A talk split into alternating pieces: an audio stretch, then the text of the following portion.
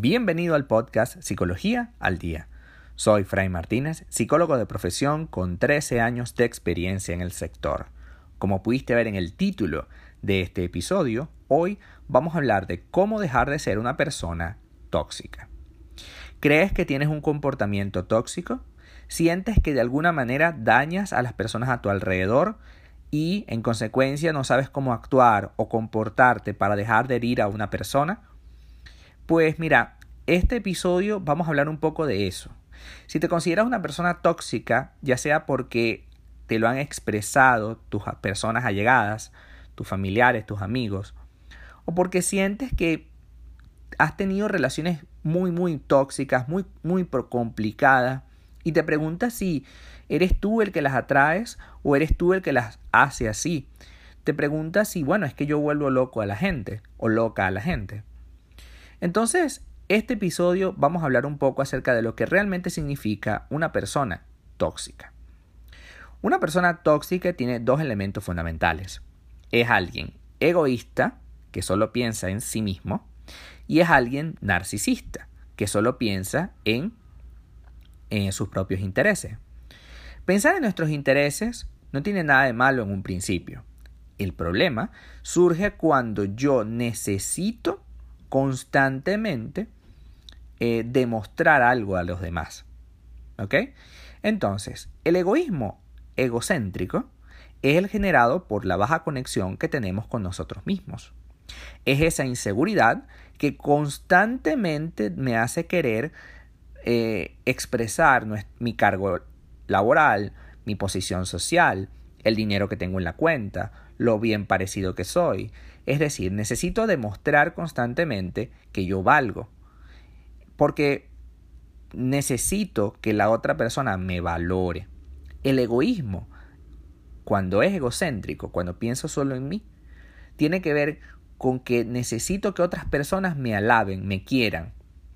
¿Ves que no tiene nada que ver con ese egoísmo normal que todos tenemos de buscar satisfacer nuestras necesidades. Eso es algo que tiene que ser una prioridad en nuestra vida, independientemente de las personas que tengamos a nuestro alrededor, tenemos que estar conscientes y claros de que de cuáles son nuestras necesidades, cuáles son nuestros deseos, cuál es la necesidad que tenemos que satisfacer y buscar satisfacerla nosotros mismos. El narcisismo, por ejemplo. Por otro lado, eh, es una característica del comportamiento que se basa en la creencia exagerada que tenemos sobre lo importante que somos. Junto a esa necesidad constante de admiración y atención de los demás, enfocándose en la creencia de que tú eres imprescindible y e irreemplazable. Y ciertamente todos nosotros somos únicos, pero creernos absolutamente indispensables reporta un problema para todas las personas a tu alrededor. Tener baja empatía y no saber comprender a la otra persona a lo largo del tiempo, lo único que vas a lograr es alejar a todas las personas que tienes a tu alrededor. Piensa en una situación en la que hayas sido egoísta y que quisieras llevar razón o ideas claras sobre ello. Comienza un discurso mental explicándote qué pasó, perdón, qué pasó en, la, en esta ocasión. Por ejemplo, ¿cómo te justificas?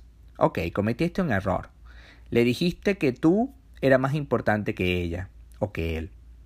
¿Cómo te justificas?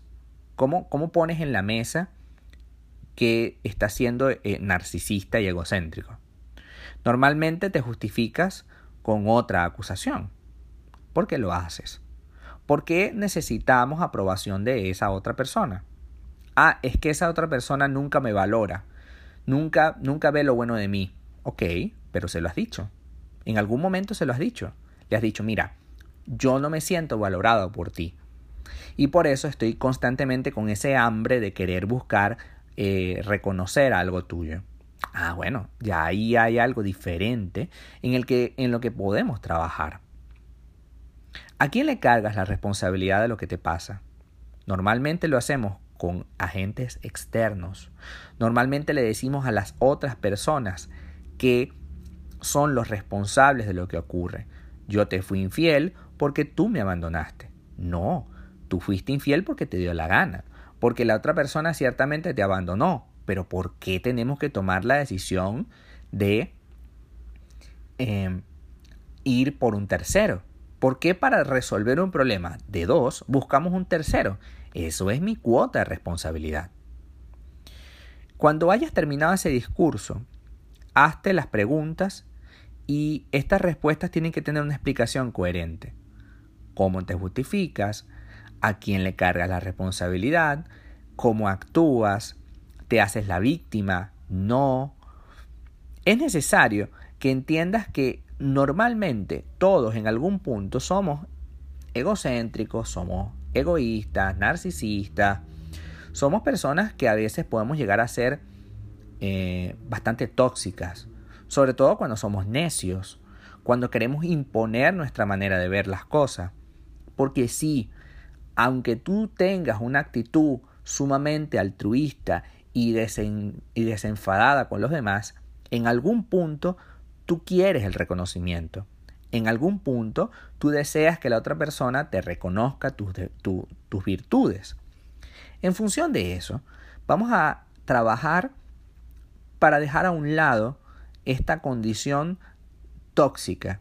Si no puedes, a través del trabajo diario, a través de esa conducta eh, observada, ¿no? Pues nada mejor que asistir a terapia. Una persona tóxica se queda sola. Y eso es importante que te lo advierta. Una persona que es tóxica va a recibir muchísimo rechazo. Porque te ha pasado. Tú has tenido amistades o parejas o familiares tóxicos. ¿Qué pasa cuando ves un mensaje de la tía, del papá, de la abuela, del, del hermano, del amigo? ¿Qué pasa cuando ves una llamada y es de esa persona que tú sabes que es tóxica? ¿Qué pasa por ti? ¿Cómo reaccionas? Normalmente uno reacciona evitando y después dice, bueno, es que no pude responderte porque X o Y motivo. Entonces al final del día quiero que entendamos que ser egocéntricos, egoístas, que tener esta condición tóxica, lo único que vas a hacer es crear cada vez más espacio entre las personas que tú quieres y tú. Entender que yo tengo todo el derecho para buscar satisfacer mis necesidades, sí, pero no a costa de las relaciones con los demás. Yo debo ser empático y creo que no hemos hablado de empatía a lo largo de nuestros episodios. Creo que viene bien hablar un poco de empatía en otro episodio, pero hoy quisiera dejarte algo importante. La persona que tiene empatía, la persona que se conecta emocionalmente con otra, y no por un acto compasivo de, ay, pobrecito tú que la pasas mal. No, una persona empática es alguien que te entiende, que puedes hablar con él de manera fluida sin que esto represente mayor conflictividad. Si tú abres tu corazón a alguien que de verdad lo valora, ya no te sientes solo, te sientes realmente convencido de un, de un proyecto, cualesquiera que sea, una amistad, una pareja, una familia. Entendamos que ser empático, que querer desinteresadamente a las personas, nos va a reportar grandes beneficios. Si tú quieres reconocimiento, reconoce a los demás. Si tú quieres que la gente te ame, te quiera, te valore, reconoce, valora a los demás. No te quedes esperando solamente a recibir. Es muy sabroso sentarse a recibir. Pero primero, antes que todo lo demás, debemos dar. En la medida en que tú das, en la medida en que tú entregas, obtienes realmente lo que mereces porque las personas se sienten agradecidas porque las tomaste en cuenta. Y repito, no es que las vas a tomar en cuenta para que me tomen en cuenta, así no funciona la vida. Es que yo te tome en cuenta porque de verdad lo siento así, me siento con las ganas de tomarte en cuenta. Y solo así podemos construir una realidad sana. Hasta acá nuestro episodio del día de hoy. Muchísimas gracias por quedarte aquí hasta el final. Si deseas saber más sobre mi contenido o tomar una cita en terapia online, www.fraymartinez.com. Muchísimas gracias y hasta el próximo episodio.